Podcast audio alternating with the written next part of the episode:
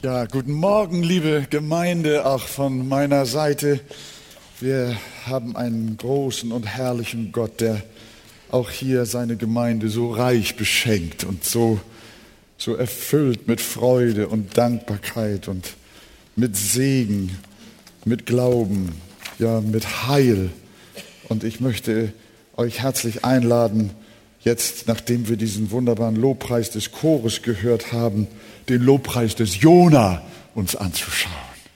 Der hat nämlich auch, na, ob er da im Fischbauch gesungen hat, weiß ich nicht, aber gebetet hat er. Jona Kapitel 2. Stehen wir doch mal auf miteinander.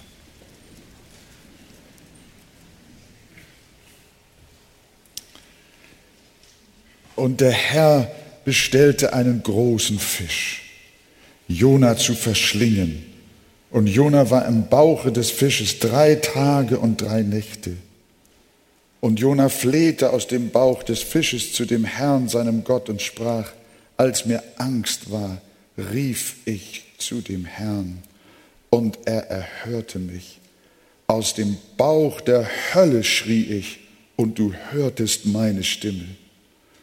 Und doch hattest du mich in die Tiefe geschleudert, mitten ins Meer dass mich die Strömung umspielte, umspülte.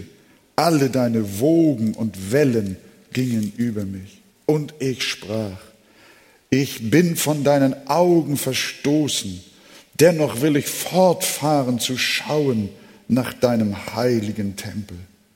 Die Wasser umringten mich bis an die Seele, die Tiefe umgab mich, mehr Gras umschlang mein Haupt. Zu den Gründen der Berge sank ich hinunter. Die Erde war auf ewig hinter mir verriegelt. Da hast du, Herr mein Gott, mein Leben aus dem Verderben herausgeführt. Da meine Seele bei mir verschmachtete, gedachte ich an den Herrn und mein Gebet kam zu dir in deinen heiligen Tempel. Die Verehrer nichtiger Götzen verlassen ihre Gnade. Ich aber will dir mit lauter Stimme danken und dir opfern, was ich gelobt habe. Das will ich bezahlen. Das Heil kommt vom Herrn. Und der Herr gebot dem Fisch, der spie Jona ans Land. Und da war er wieder. Wollen wir mal gucken, was da alles so drin steckt? Ich habe gemerkt, wir können es nicht erschöpfen in einer Predigt. unser Leben lang können wir es nicht erschöpfen. Aber so einige kleine Sachen nehmen wir einfach mal raus aus der Fülle dieses wunderbaren äh, Angebotes im Wort Gottes. Nehmen wir Platz miteinander. Haltet eure Bibel gern aufgeschlagen bei euch. Der Text beginnt mit den Worten, und der Herr wie fing es an? Und der Herr bestellte einen großen Fisch.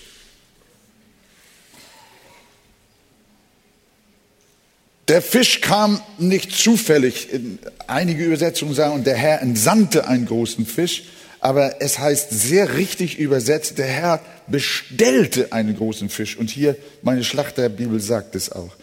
Ich will damit äh, darauf aufmerksam machen, der Fisch kam nicht zufällig daher, sondern Gott hat ihn genau zu dem Ort und zu der Zeit hinbestellt, hinbestellt, wo er ihn haben wollte.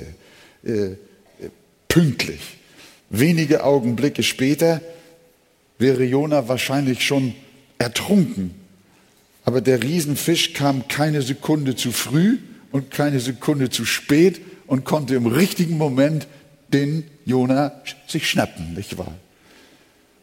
Äh, denn der Herr hatte den Fisch zu Ort und Stelle bestellt. In Kapitel 4 kommt das Wort nochmal vor. Vers 6. Da bestellte Gott der Herr eine Rizinusstaude. Und Jona 4, Vers 7 kommt das Wort nochmal vor. Am anderen Morgen bestellte Gott einen Wurm. Könnt ihr euch vorstellen, dass ich über das Wort bestellen gefallen bin? Gott bestellt, nicht wahr? Wenn ich ehrlich bin, gibt es in meinem Leben auch Dinge, die Gott einfach bestellt hat. Und dann lässt er mich auch manchmal bezahlen. Manche Sachen sind ja sehr schön, die er mir bestellt. Er hat mir meine Frau bestellt mal eines Tages. Und die war auch pünktlich wie der Fisch. Er hat mir meine Kinder bestellt, eine hervorragende Lieferung. Aber dann hat er mir auch Krankheiten bestellt. Er hat mir auch böse Menschen manchmal bestellt. Finanznöte, Rückschläge, Krisen. Hat der Herr euch auch schon mal was bestellt? Ja, das ist, glaube ich, äh, von jedem zu bestätigen. Aber wenn ich heute das Ergebnis all dessen anschaue, was Gott geordert hat, dann waren die Sachen, die er bestellt hat, von 1a Qualität. Auch wenn sie nicht immer leicht und aufs erste gesehen gut zu sein scheinen. So war es bei Jona. Gott bestellte ihm den Wind, er bestellte ihm den Fisch, er bestellte ihm den Rizinus und den Wurm noch gratis dazu.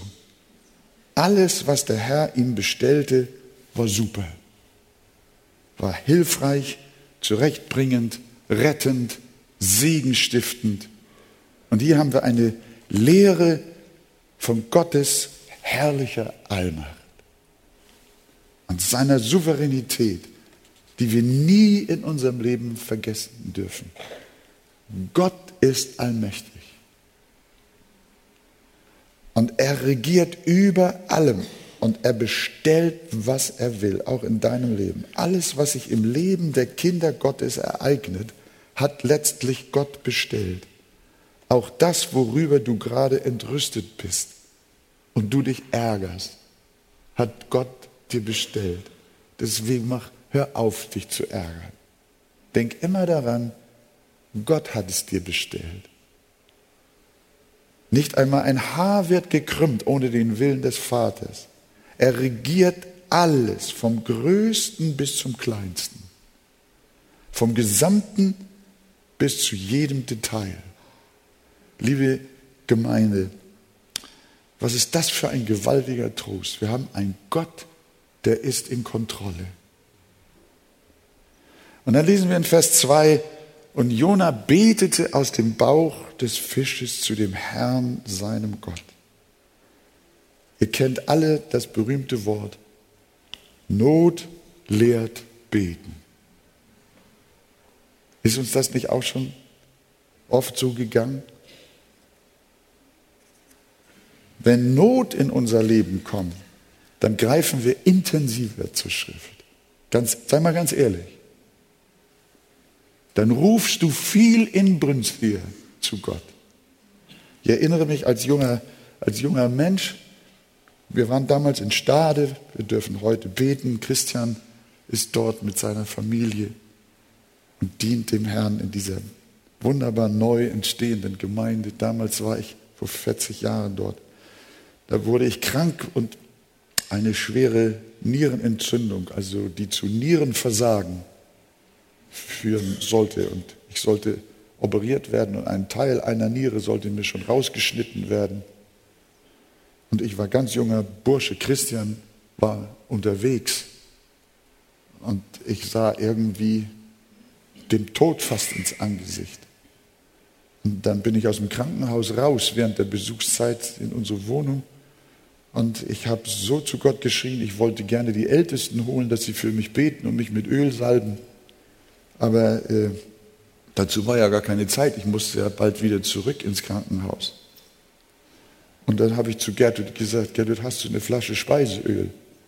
Und dann bin ich mit der ganzen Flasche unter die Dusche oder in die Dusche. Und dann habe ich mir die ganze Flasche zu Gott schreiend über meinen Kopf geschüttet und mich selbst mit Öl gesalbt. Das war ein Gebet, das war, da habe ich gemerkt, wenn du in Not gerätst, dann fängst du an, nicht nur so einfach zu beten, sondern fängst du an, zu Gott zu schreien. Gott hat mir damals geholfen und hat ein Wunder getan. Deswegen bin ich auch noch hier durch seine Gnade. Aber wir wissen das. Wir beten gewiss alle Tage, aber wenn wir im Bauch des Fisches sind, dann hört unser Beten sich ganz anders an. Dann hören wir bei der Predigt auch ganz anders zu. Wenn wir sonst durchaus mal ein Vierteljahr aufs Abendmahl verzichten können, aber wenn Trübsal und Leid uns erdrücken, dann sehnen wir uns nach dem Tisch des Herrn. Dann kommt man in einem ganz anderen Geist. Und so war es mit Jona.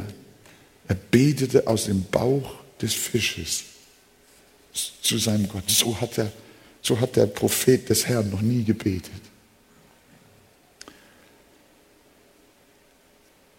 Lasst uns jetzt auf sein Flehen mal achten.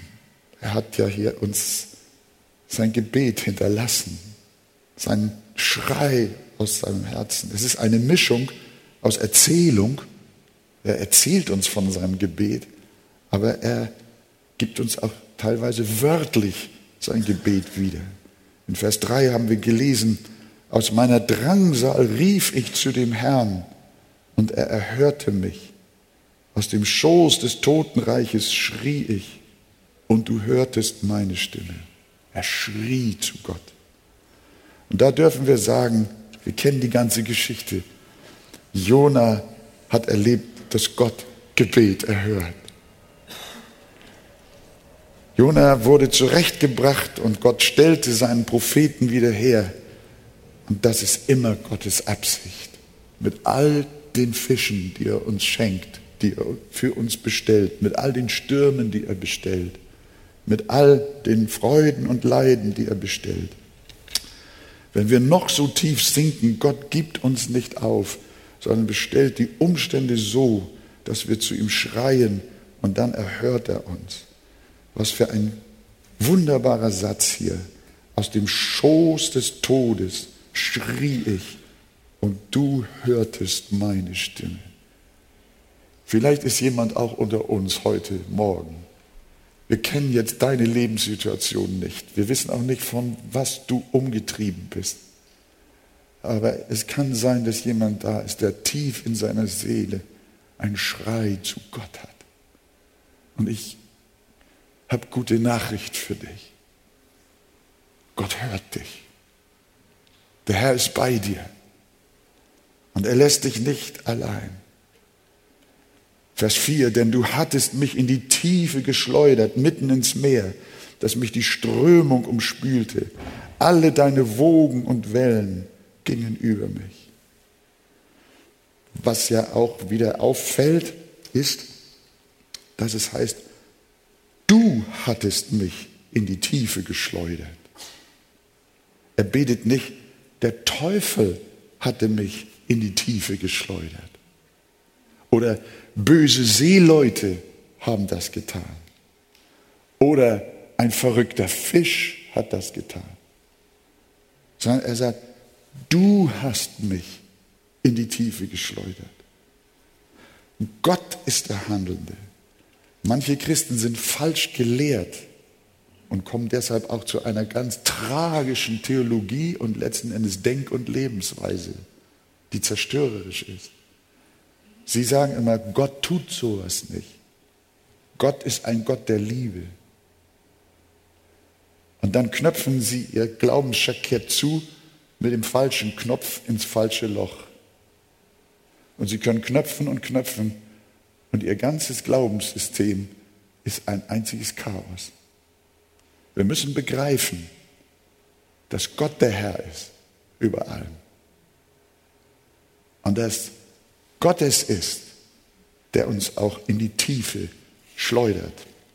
Das spricht nicht dagegen, dass er ein Gott der Liebe ist, im Gegenteil, sondern das erweist ihn als ein Gott der Liebe. Es gibt, es gibt falsch unterwiesene Christen, die rufen bei jeder Gelegenheit, das war der Teufel, das waren finstere Mächte, nicht, dass ihr mich falsch versteht. Wir sollen und müssen den Teufel und die Macht der Finsternis sehr, sehr ernst nehmen. Aber wir wissen auch, in Gottes Wort. Sie stehen unter Gottes sicherer Kontrolle. Der Teufel ist nichts anderes als der Kettenhund Gottes, wie Luther gesagt hat. Wie beginnt die Versuchungsgeschichte Jesu? Nur mal ein Beispiel. Bei Hiob können wir das gleiche Muster sehen. Darauf, Matthäus 4, Vers 1, darauf wurde Jesus vom Geist in die Wüste geführt, damit er vom Teufel versucht wird. Soll ich es nochmal sagen? Da wurde Jesus vom Geist, vom Heiligen Geist in die Wüste geführt, auf dass er vom Teufel versucht wird. Gott war es nicht, der versucht hat. Gott versucht niemand. Aber Gott ist es, der uns wohl in Versuchung hineinführt. Und deswegen das Vater unser, führe uns nicht in Versuchung. Gott, wenn es möglich ist, bewahre uns davor. Aber Gott ist es, der seinen eigenen Sohn in die Wüste führte, mit dem Ziel, vom Teufel, dem Bösen, versucht zu werden. Aber wer hat die ganze Sache unter Kontrolle? Das ist der lebendige Gott. Ohne eine Einschränkung der lebendige Gott. Die Bibel kennt kein dualistisches äh, Herrschaftssystem im Universum, bei dem auf der einen Seite Gott und auf der anderen Seite der Teufel steht. Der Teufel ist wohl ein Diabolos, ein Widersacher Gottes und ein Widersacher der Kinder Gottes. Aber er ist in seiner leidenschaftlichen Feindschaft so wahnsinnig und so hysterisch, dass er nicht merkt, dass er voll unter der Kontrolle Gottes steht. Er ist für den Allmächtigen kein Gegengott. Es gibt zwar den Christus und den Antichristus, aber das dürfen wir nicht so verstehen, als hätte der Antichristus 50 Prozent der Macht und hätte wirklich, wirklich eine Chance, Christus das Reich abzunehmen. Nein, ihr Lieben, wir müssen die Bibel verstehen, was sie uns erklärt über den Bösen. Obwohl er Fürst dieser Welt ist, sagt Jesus, mir ist gegeben, was denn? Nicht 50 Prozent. Nein. Auch nicht 99 Prozent, sondern Jesus sagt, mir ist gegeben alle Gewalt im Himmel und auf Erden. Und das ist es. Mir, mir ist gegeben alle Gewalt. Wenn Satan auch die Attacken reitet, und wir ihn unter allen Umständen ernst nehmen sollen, müssen wir uns doch nicht vor ihm fürchten, liebe Geschwister. Denn es ist Gott allein, der alle Dinge in unserem Leben steuert, auch die, die der Teufel versucht in unser Leben hineinzubringen. Hinter allem steht der lebendige Gott. Er ist es, der es bestellt im Leben seiner Kinder. Ich habe schon gesagt, das lernen wir bei Hiob. Guck dir die Biografie von Josef an, von David, letzten Endes von allen Menschen in der Bibel. Und deshalb sagt Jona auch, denn du hattest mich in die Tiefe geschleudert. Es ist Gott gewesen, der das getan hat. Und weiter erzählt uns Jona von seinem Gebet in Vers 5. Und ich sprach, ich bin von deinen Augen verstoßen, dennoch will ich fortfahren, nach deinem heiligen Tempel zu schauen. Eigenartiger Jona. Er läuft weg vom Angesicht des Herrn. Das muss man sich mal vorstellen. Er läuft weg vom Angesicht des Herrn und nun behauptet er, ich bin von deinen Augen verstoßen. Da fällt mir nichts anderes ein als das Bibelwort, das Herz ist ein trotzig und verzagt Ding. Wer kann es, wer kann es ergründen? So sind wir. Wir bauen Mist und dann sagen wir, Gott hat mich verlassen. Das ist mir so oft über den Weg gelaufen. Die Menschen laufen von ihm weg, sind im Ungehorsam, widersprechen und widerstreben seinem Willen und klagen, Gott hat mich verlassen.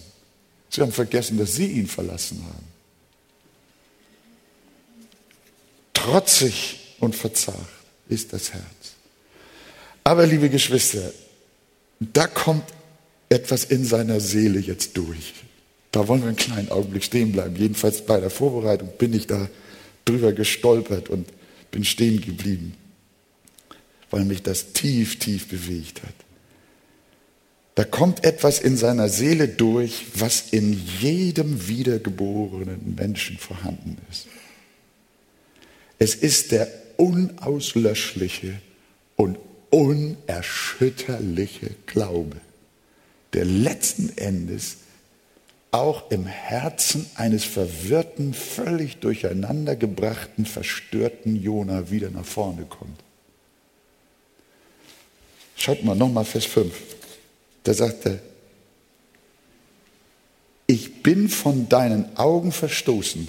Das war ein falsches Statement.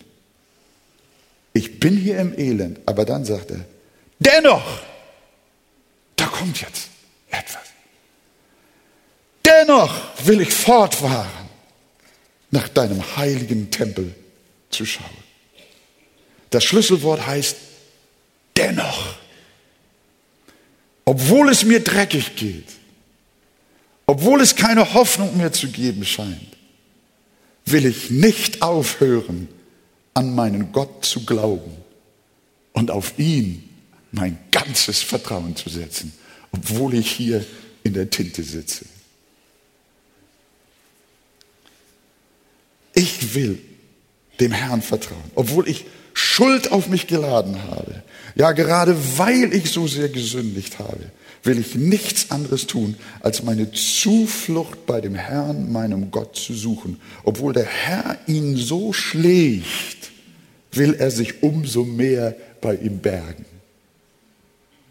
Das ist, das ist ein, ein enormes Geheimnis. Das, möchte ich euch anempfehlen. Das habe ich schon als Kind mit meiner Mutter ausprobiert. Das klappt. Ich bin ja ein ziemlich schwer erziehbarer Junge gewesen. Äh, doch, doch, doch, doch, doch. Äh, in den Anfangsjahren unserer Ehe hat Gertrud das noch mitgekriegt, aber nachher wurde ich ein Lamm. Äh, aber, aber liebe Geschwister, ich war manchmal so böse und so äh, unausstehlich für meine Mutter, dass sie in ihrer Verzweiflung den Holzlöffel, so einen großen Kochlöffel genommen hat und mich versohlen wollte. Und ich muss euch das vormachen, wie das denn ging. Dann hat sie mich am Arm mit einer Hand festgehalten und mit dem anderen, also ich glaube, sie hatte die rechte Hand, hat sie mich geschlagen. Aber ich nehme mal die linke, da geht es bei mir besser. Und dann hat sie gehauen. Und wisst ihr, was ich gemacht habe? Wir haben uns dann gedreht. Und zum Schluss bin ich hier in den schlagenden Arm geflüchtet. Und dann. Und dann konnte sie nicht mehr richtig ausholen, damit die Schläge aussitzen. Das fiel mir hier bei Jona ein.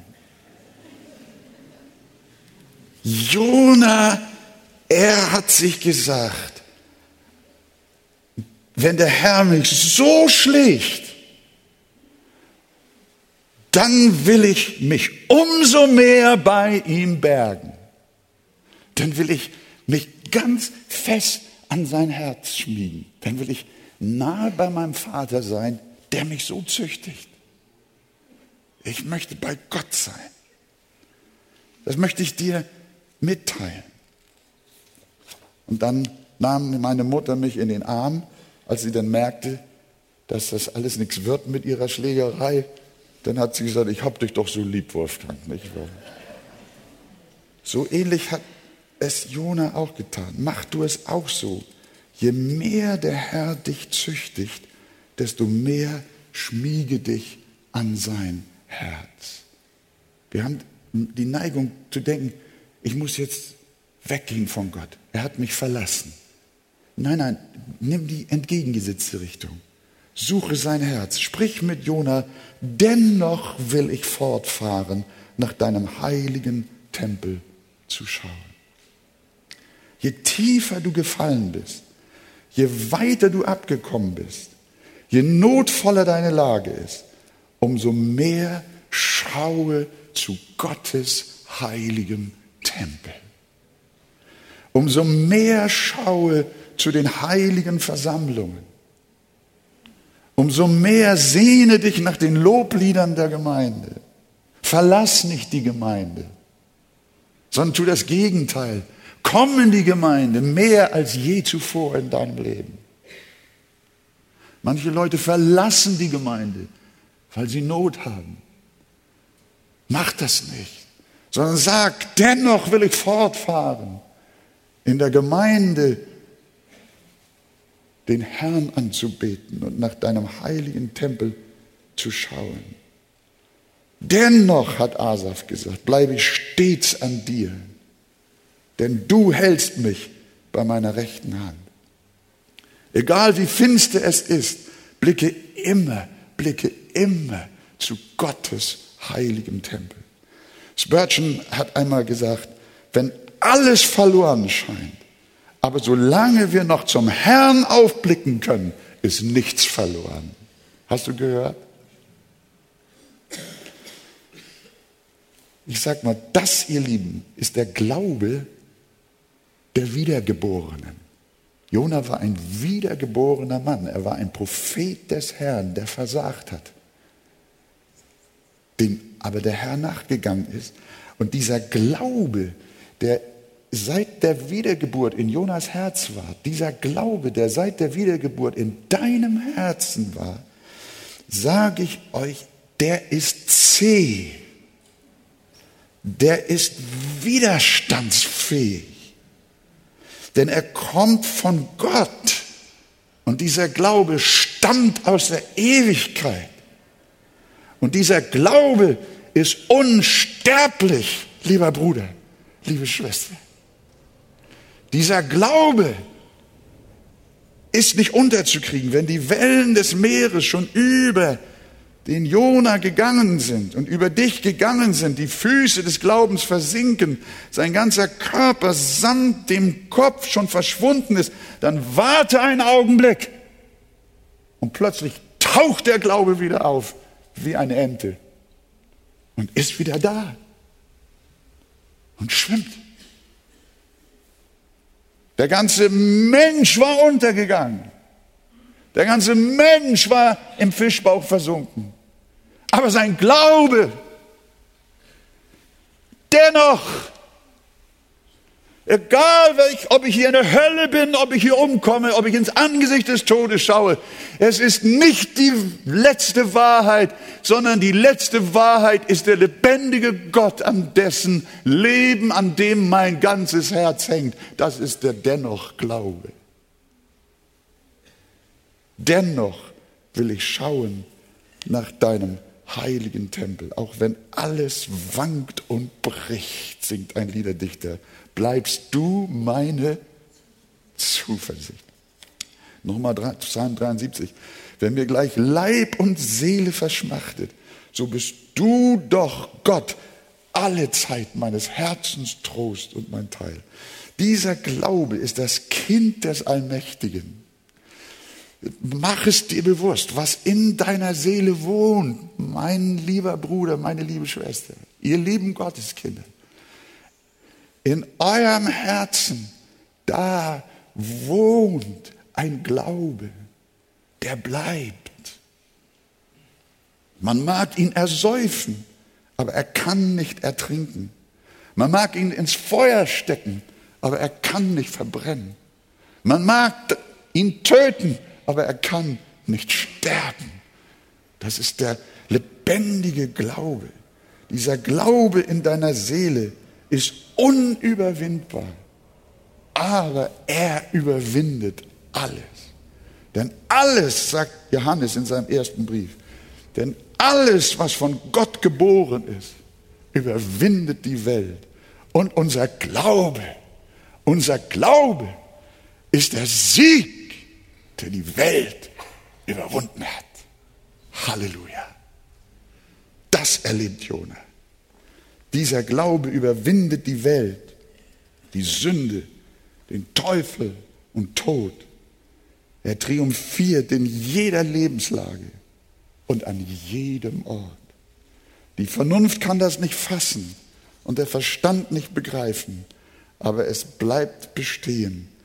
Alle Dinge sind möglich dem, der da glaubt. Sagt ihr Amen? Wollen wir es mal zusammen sagen?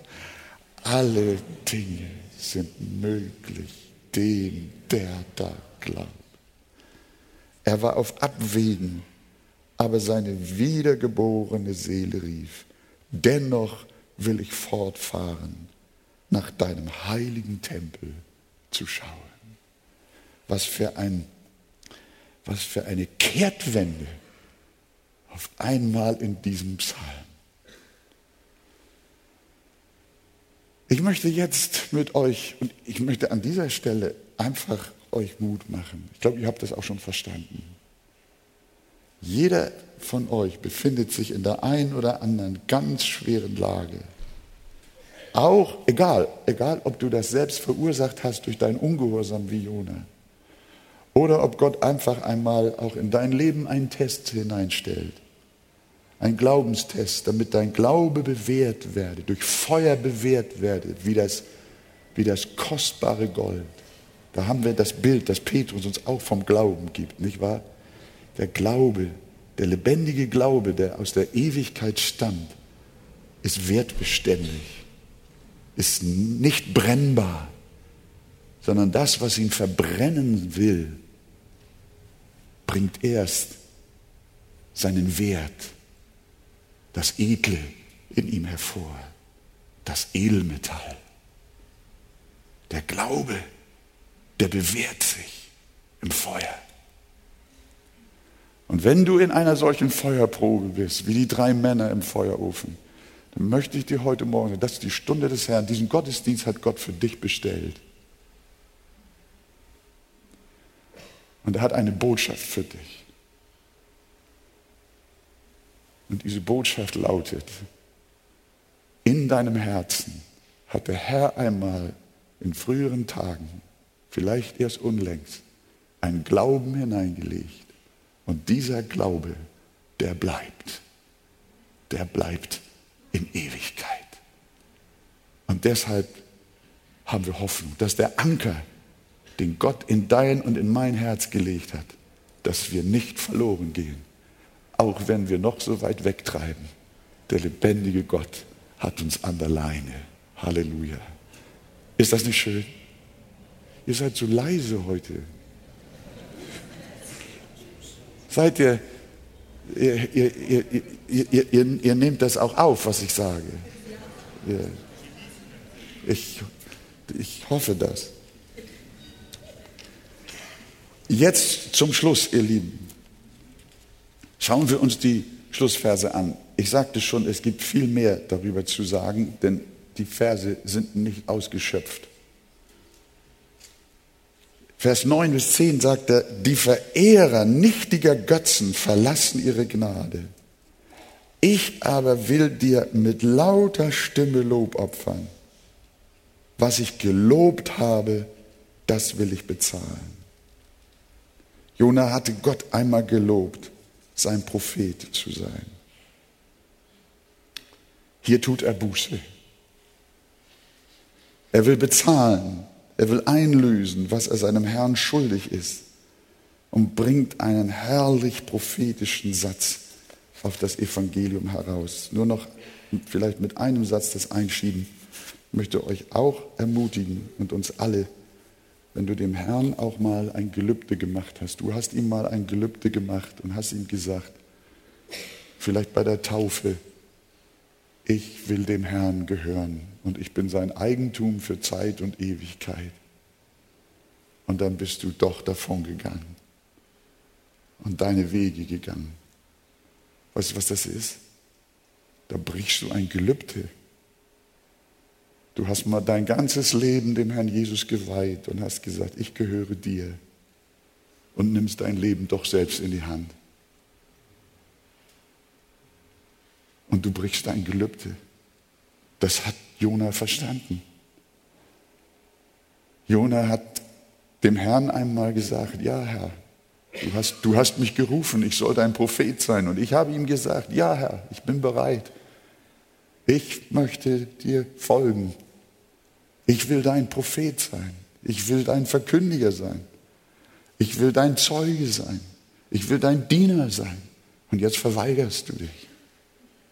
Und als er da unten im Fischbauch war und letztlich dieses Gebet gesprochen hat und zum Tempel des Herrn schaute, aus der Tiefe des Meeres nach Jerusalem blickte, da bezahlt er dem Herrn seine Gelübde. Aber dann kommt etwas Gewaltiges. Und da noch ein paar Schlussaugenblicke, ihr Lieben. Jona hatte Gott einmal gelobt, sein Prophet zu sein. Und nun will er bezahlen, was er schuldig ist und bringt einen herrlich prophetischen Satz auf das Evangelium heraus, mit dem er nun bereit ist, nach Ninive zu gehen. Wie heißt dieser Satz? Der zweite Teil von Vers 10b. Habt ihr es? Die Rettung kommt vom Herrn. Die Rettung kommt vom Herrn. Oder das Heil kommt vom Herrn, steht bei einigen Übersetzungen. Das ist, das ist, das ist, das ist äh, sein letzter Satz im Gebet. Das ist die Krönung. Das ist der Schlusspunkt. Das ist das Wichtigste. Das ist die Zusammenfassung. Das Heil kommt vom Herrn. Meine Rettung. Er war noch im Bauch des Fisches. Aber er wusste, die Rettung kommt vom Herrn. Heil kommt vom Herrn.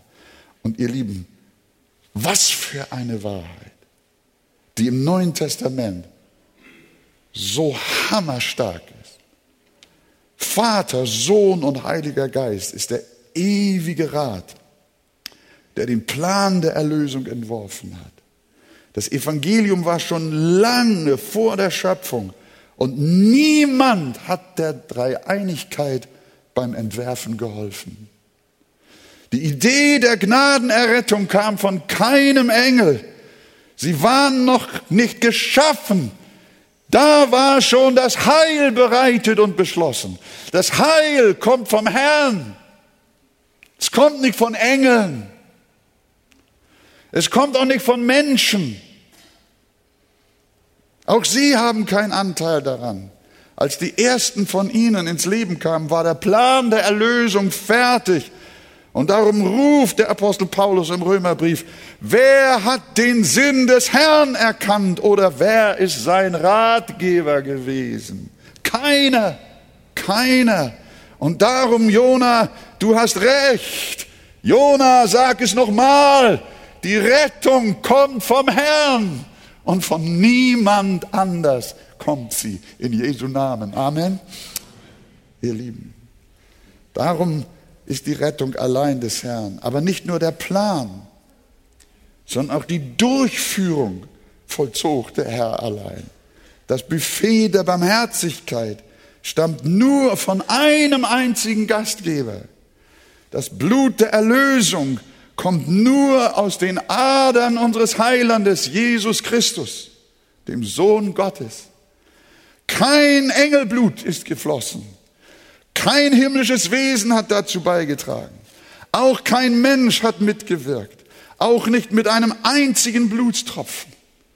Nicht einmal das Blut der Märtyrer hat mitgeholfen, uns zu erlösen auch nicht das von großen Gottesmännern, Evangelisten oder Missionaren. Es ist allein das Blut Jesu, das uns das Heil erworben und uns rein gewaschen hat von unseren Sünden. Jona, du hast recht. Das Heil kommt vom Herrn, von Gott, dem Lebendigen allein. Amen. Das hat mein Herz und meine Seele zu Tränen gerührt. Ich habe gesagt, ja, mein Gott, so ist es. Es kommt von dir von dir ganz allein. Und dich will ich preisen, mein ganzes Leben. Du bist mein Gott. Du bist mein Retter. Und ich habe nichts dazu beigetragen. Du bist es. Das Heil kommt vom Herrn. Aber ihr Lieben, noch eins. Auch die Anwendung des Heils an den Seelen der Menschen kommt allein vom Herrn. Die sogenannten Arminianer, Frank hat das Buch von Titus erwähnt, unter dem Titel, glaube ich, Ich bin erwählt äh, äh, oder, oder erwählt vor Grundlegung der Welt. Von Ewigkeit erwählt. Das Buch solltet ihr kaufen. Es ist eine Replik auf ein Buch, das hier in Hamburg kursierte. Unter dem Vorzeichen des Synergismus. Der Mensch muss mitwirken bei seinem Heil.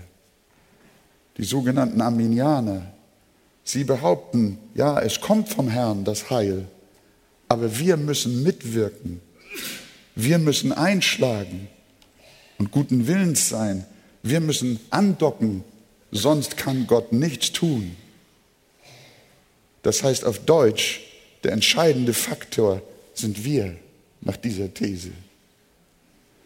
Also kommt das Heil vom Herrn und von uns. Aber das ist nicht, was Jona sagt. Spurgeon erzählt uns die Geschichte von einem früheren König Charles, der auf einer Burg gefangen gehalten wurde. Seine Freunde aber bereiteten seine Errettung vor.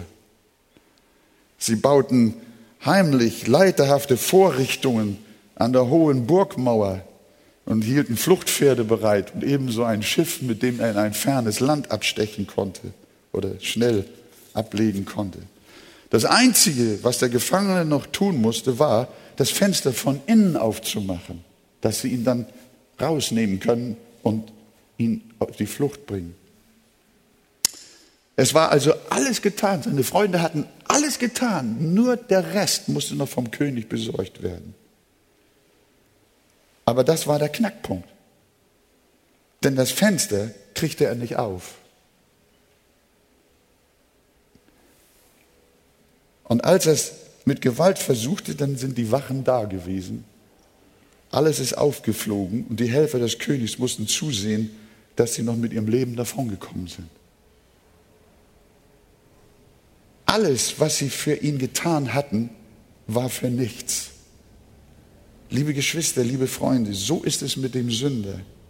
Wenn Gott alles für seine Befreiung vorbereitet hat und nur noch von ihm erwartet, aus dem Kerker selbst herauszukommen, dann ist und bleibt er auf ewig verloren, wie der König in der Gefangenschaft bleiben musste, obwohl ein Heilsplan fertig war.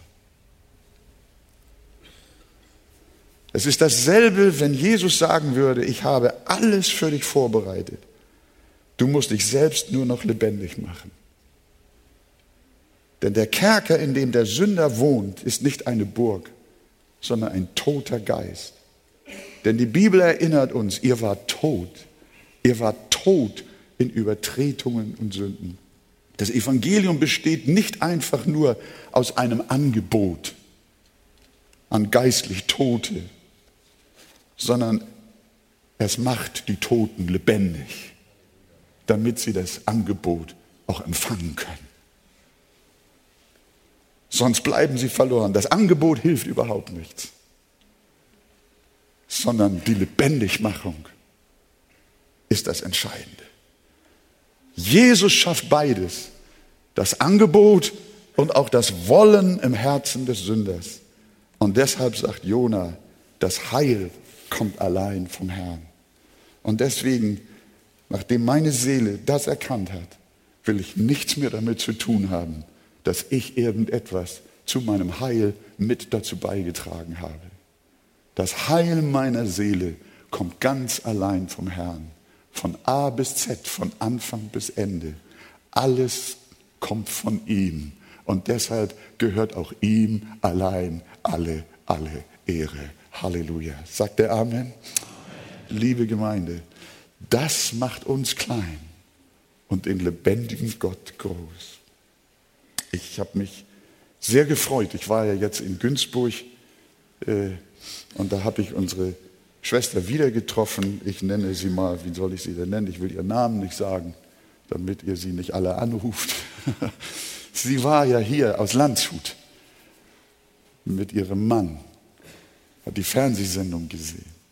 Aber ihre Vorgeschichte hat sie mir erzählt. Als ich das hörte, war ich tief bewegt. Ihre Mutter, Pflegefall, keine Beine mehr. Die Tochter pflegt sie. Aber die Mutter liebt Jesus und sagt zu der Tochter, kannst du mir nicht mal einen Gefallen tun und mal die Sendung aus der Arche anschauen? Mit mir. Dann hat die Tochter geflucht. Lange geflucht. Manchmal hat sie sogar die Stimmen der Pastoren aus der Arche gehört. Und das war ihr schon zu viel. Hinschauen schon lange nicht, aber hören auch nicht. Türen zugeschlagen, Fenster zugeschmissen. Und hat gesagt, hör auf, Mutter, mit deinem Jesus. Ich tue alles für dich, aber hör auf mit deinem Jesus. Hat ihr Böses getan, voller Hass, voller Empörung.